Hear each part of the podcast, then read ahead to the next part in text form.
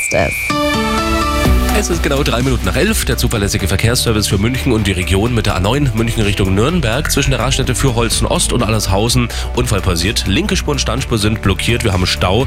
Eine knappe Stunde dauert es länger im Moment. Und in der Gegenrichtung, die A9 Nürnberg Richtung München, zwischen dem Dreikolledau und dem Kreuz Neufahren, auch da Stau. Da dauert es eine gute halbe Stunde länger. Der Verkehr präsentiert von Kirschwerk.